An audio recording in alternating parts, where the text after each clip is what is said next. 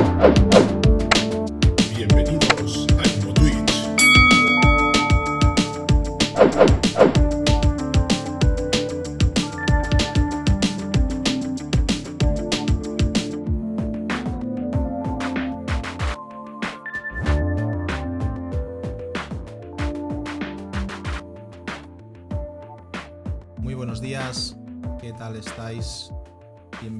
Bienvenidas una semana más a Inmo Twitch.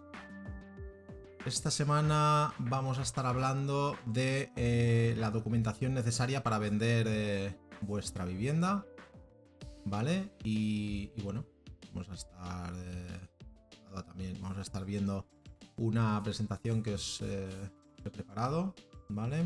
Y, y nada, estaremos charlando sobre esta documentación, por qué es importante, en qué momento, todo esto.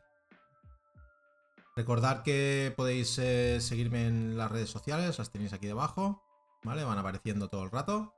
Y eh, bueno, cualquier cosa que queráis eh, comentar, me podéis hablar a través de, aquí del chat.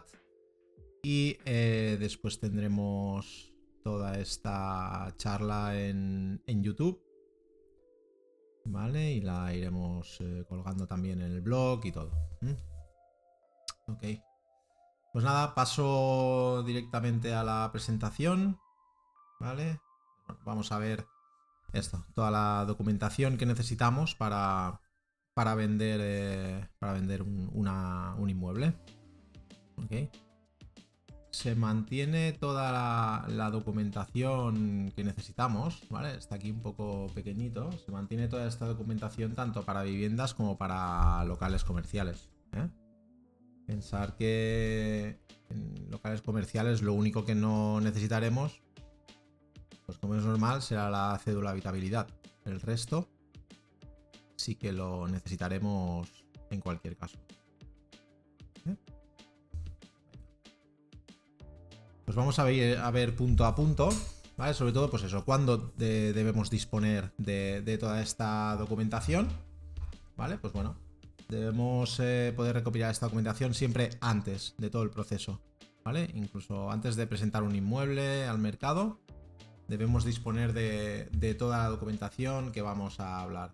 ¿vale? ¿Por qué? Porque es importante, bueno, pues eh, porque hay que comprobar que toda esa documentación es correcta, De esa forma, pues eh, aseguraremos una venta más rápida y más efectiva. ¿eh? Debemos conocer con anterioridad cualquier eh, problema que pueda haber con, con la documentación. Imaginaros que llega, mm, no tenemos toda la documentación, empezamos a hacer visitas, llega un cliente y quiere comprar la casa y hace una reserva. Y hacemos un documento de reserva firmado, debemos entregar una documentación al, al comprador y no, la y no disponemos de ella. ¿Vale? Bueno, en ese caso habría un problema, porque si el comprador pues necesita una tasación, cualquier cosa, va a necesitar documentación. No le va a valer únicamente con una, con una ficha catastral o, o una nota de- del registro, que sí que van a aparecer algunas cosas, pero pueden haber otras que no, que no estén controladas, que no estén reflejadas.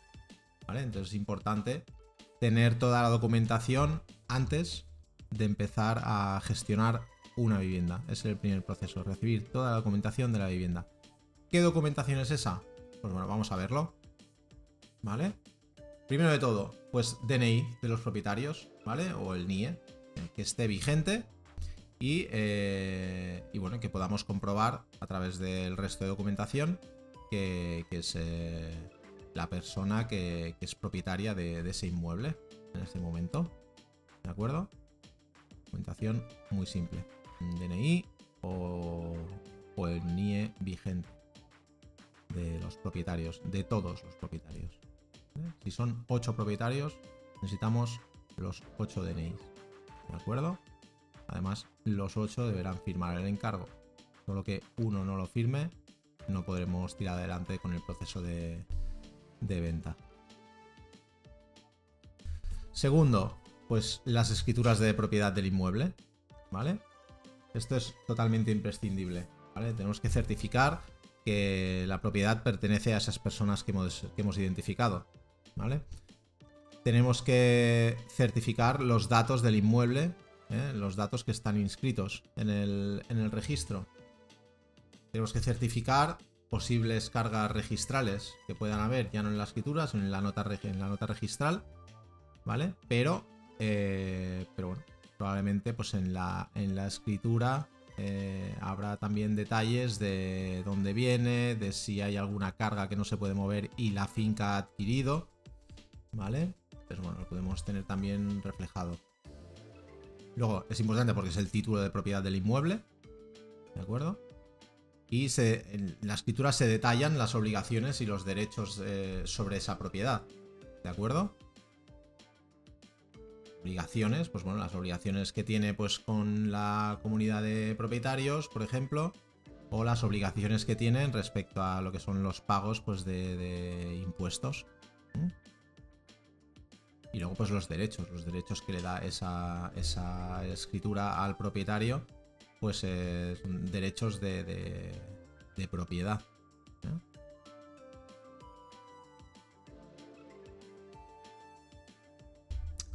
Vamos al tercero.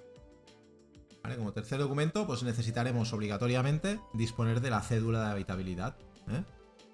Este documento, ¿qué es? Bueno, os he puesto aquí abajo una, una fotografía del formato que tiene una cédula de habitabilidad.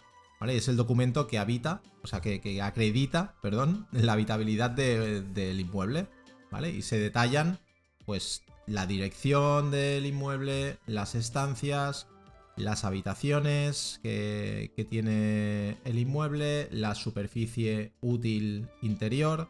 Esto es muy importante, ¿vale? Superficie útil no es la misma que la superficie construida. ¿Eh? con lo cual eh, la superficie útil es la que nos dirá cuántos metros cuadrados útiles tiene la vivienda y esto puede reflejarse en el valor. ¿De acuerdo? Con lo cual hay que tenerlo muy en cuenta. Yo prefiero siempre hacer las valoraciones en base a los metros útiles de la vivienda más que en los metros eh, construidos que me puedan aparecer en la, en la ficha catastral. ¿Por qué? Porque bueno, puede haber una diferencia muy grande ¿eh? de, metros cuadrados en la, en la propiedad. Y si esa diferencia es muy grande, un comprador puede, en el momento en que vea esa diferencia grande, puede querer llevar a cabo una negociación muy fuerte en respecto a los metros cuadrados que está comprando. ¿De acuerdo? Aquí se detallan los metros cuadrados que son útiles de la vivienda. Nos señala también la ocupación máxima de personas, ¿vale? Aquí en este ejemplo os pone 23. Ah, absurdo, pero... pero... 199 metros nos marca también, ¿vale? Pero bueno.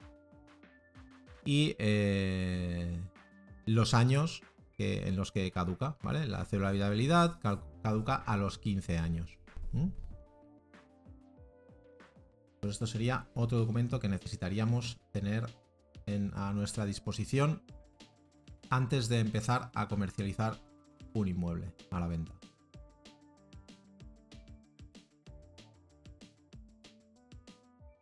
El certificado de eficiencia energética, ¿vale? Pues bueno, el certificado de eficiencia energética es un documento que refleja la demanda energética de un inmueble en condiciones de ocupación, ¿vale? Y se tienen en cuenta pues los sistemas de ventilación, la iluminación, la calefacción y refrigeración o el agua caliente, pues si es eléctrico, si es a gas, es decir, se tiene en cuenta todo lo que tenga que ver con el consumo de energía de la vivienda, ¿de acuerdo? Es obligatorio desde el año 2013, desde junio de 2013. ¿Vale? Y caduca a los, a los 10 años. ¿De acuerdo?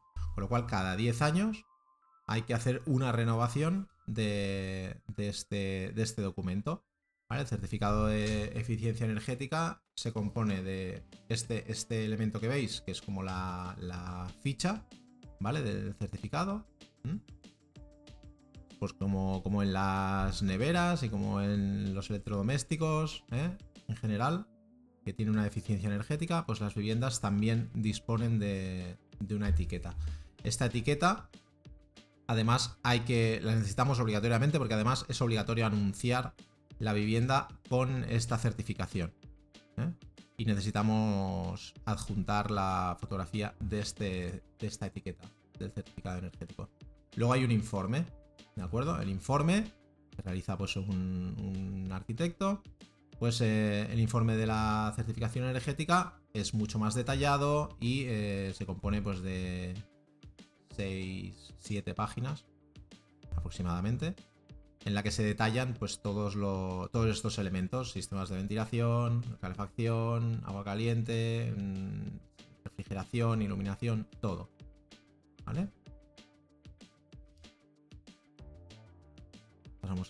Al siguiente documento. Recibo del impuesto de bienes inmuebles. Es decir, un recibo del IBI. ¿Vale? Con el recibo del IBI, pues comprobaremos que no existen deudas con el ayuntamiento. ¿eh? Y, y si existen, pues hay que dejarlas liquidadas con anterioridad. Aquí hay detalles, ¿vale? Eh, ahora los comentamos, ¿vale? Es el impuesto. el IBI es un impuesto directo. ¿eh? Y graba la titularidad, la titularidad de los derechos reales sobre el inmueble localizado en el municipio que recauda el, tributo. En cada municipio, pues hay un IBI que controla el, ayuntamiento. Y esto es un impuesto que va directo a la vivienda. Lo cobran los ayuntamientos y forma parte de las tasas municipales. Es de pago obligatorio para el que es propietario del inmueble a día 1 de enero del año en curso. Y se paga anualmente. Y el IBI se calcula en base al valor catastral del inmueble, sobre el que se aplica un coeficiente eh, que decide cada ayuntamiento. ¿eh? Inmuebles de naturaleza urbana, los coeficientes oscilan entre el 0,4 y el 1,3%. Pues bueno, estos coeficientes cada ayuntamiento pues los, los, tiene reflejados para hacer el cálculo de lo que son estas tasas municipales del impuesto de bienes inmuebles. ¿Qué pasa si, claro, si vendemos, pues a día, eh, vendemos que, me refiero a escrituramos una, venta de una vivienda a día 30 eh, de diciembre, pues bueno, pues eh, el nuevo propietario a día 1 de enero, pues será el que cubra los gastos del, del IBI. ¿Qué pasa si vendemos a día 2 de enero? Pues a día 2 de enero el recibo se lo van a pasar al titular anterior, es decir, al que está vendiendo, al propietario que ha vendido el día 2 de enero. Por lo cual, pues bueno, aquí podemos negociar con, el comprador el, pago completo del, IBI de ese año. Sí que es cierto que habría que, como lo sabríamos, pues eh, sabemos con anterioridad la fecha en que vamos a firmar, pues bueno, hay que avisar a las, a las partes de esto para poder llegar a un acuerdo.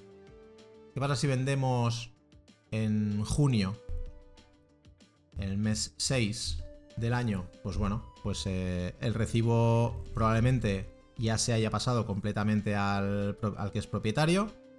O también cabe la posibilidad de que esté fraccionado y sea trimestral.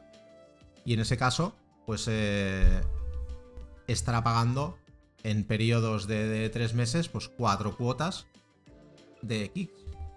Cuando llegue el mes 6 habrá pagado dos, cuotas, lo cual se puede negociar con el comprador de que esas dos cuotas restantes vayan a cargo de él, del, nuevo, del que sea el nuevo propietario en junio. ¿De acuerdo?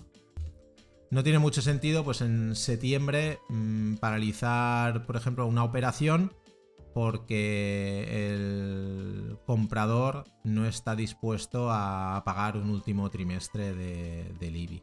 Bueno, ahí hay que... Al final es una negociación ¿eh? entre las dos partes y, llegar a un acuerdo y que pueda... que se pueda llevar a cabo la, firma sin ningún problema. No suele haber ningún problema siempre y cuando pues, eh, se informe. ¿eh? Si no informamos y llegamos a, firma notaría y no se ha informado de nada, pues probablemente va a ser una sorpresa y ahí puede pasar de todo las sorpresas. Por eso es importante tener toda la documentación antes. ¿De acuerdo?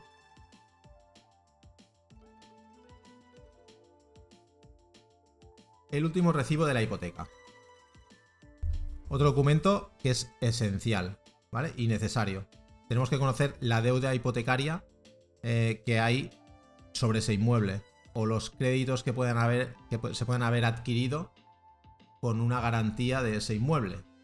¿Vale? Esto nos ayudará con anterioridad a informar a la propiedad de lo que tiene que hacer, ¿eh? sobre el problema que puede causar y sobre cómo proceder a su liquidación.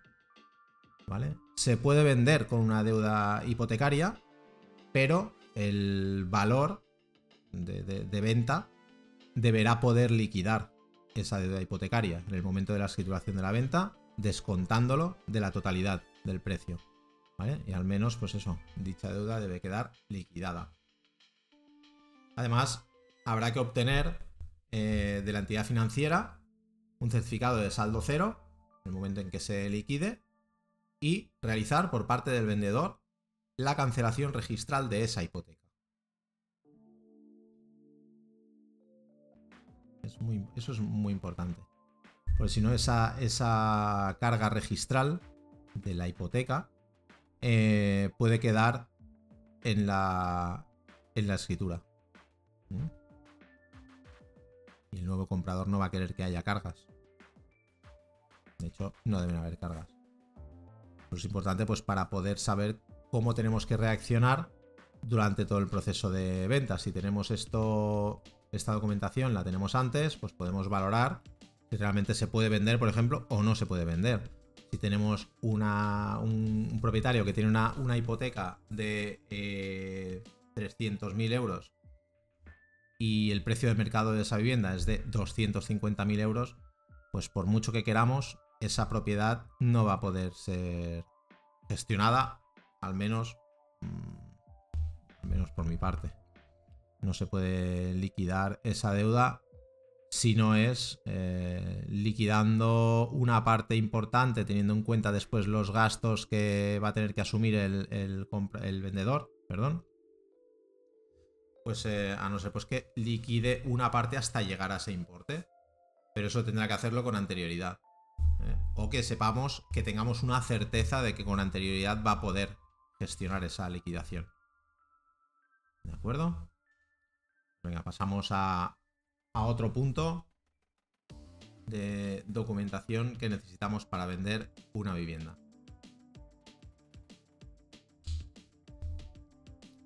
el certificado de aptitud del edificio, el ITE, que es la inspección técnica de edificios.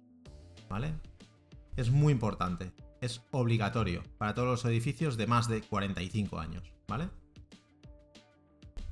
Cualquier edificio que disponga de uno o más inmuebles debe tener el certificado de, aptitud del edificio, que pasa por tener la ITE, Inspección Técnica de Edificios, realizada.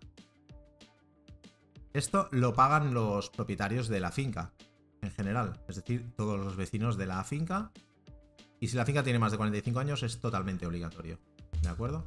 Hay muchísimas fincas que todavía no lo tienen, no lo tienen pasado, pero bueno, poco a poco las, eh, las eh, gestoras de comunidades de propietarios van apretando un poco más con este tema.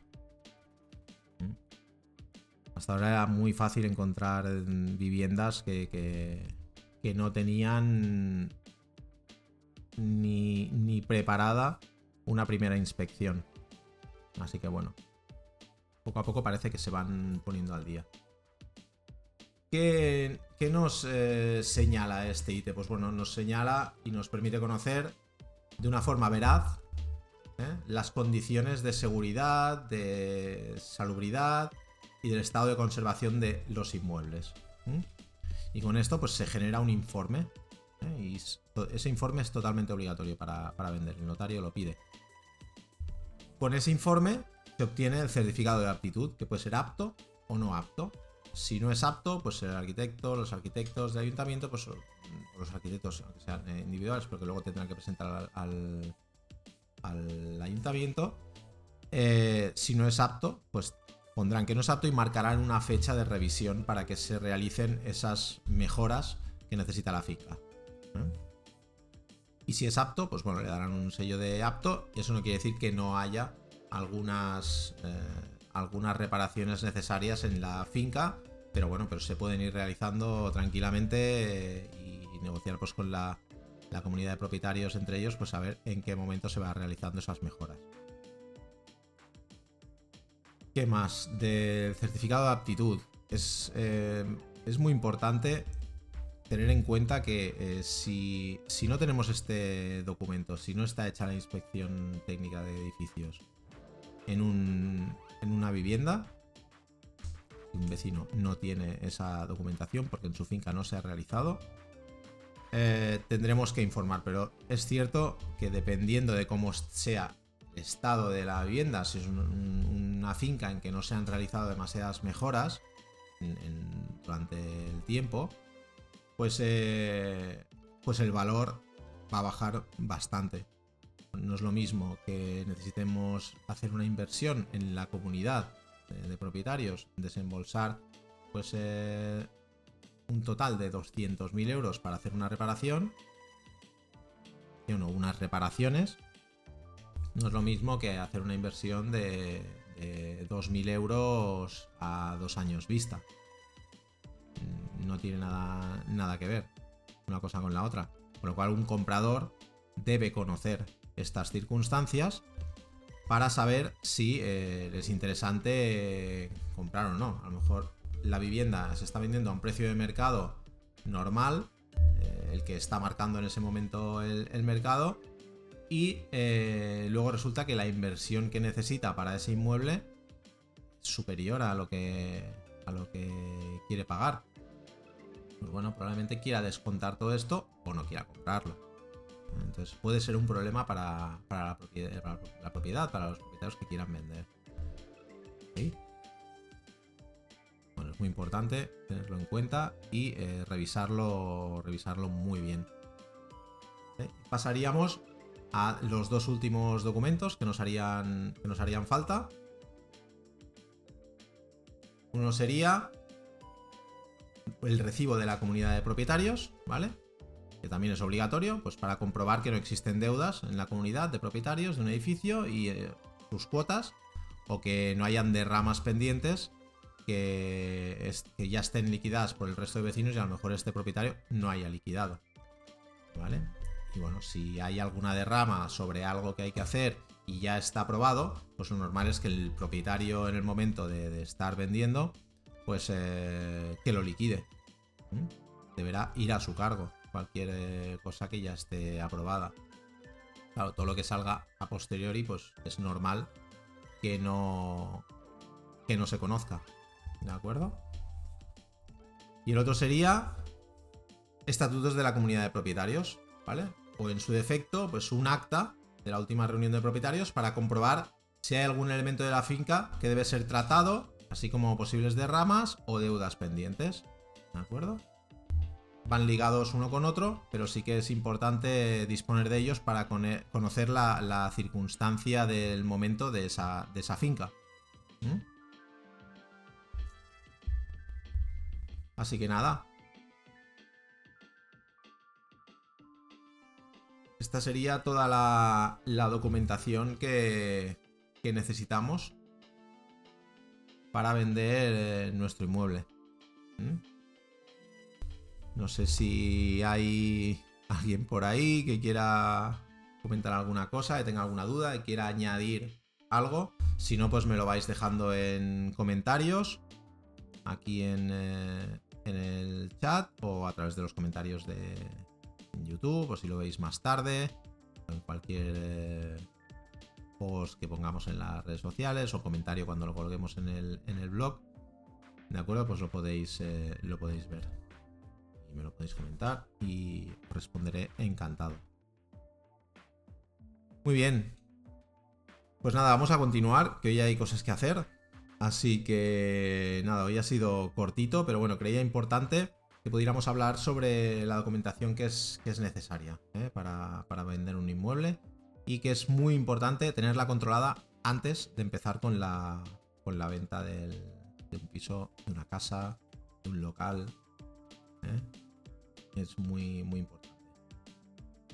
Ok, pues nada, os reemplazo la semana que viene aquí en Twitch Y, y nada, eh, estaremos pendientes de los comentarios que me podáis hacer, seguirme aquí en las redes sociales, eh, darle a like en el vídeo en, YouTube y aquí en, en Twitch, eh, suscribiros al canal y cada semana estaremos hablando de temas inmobiliarios.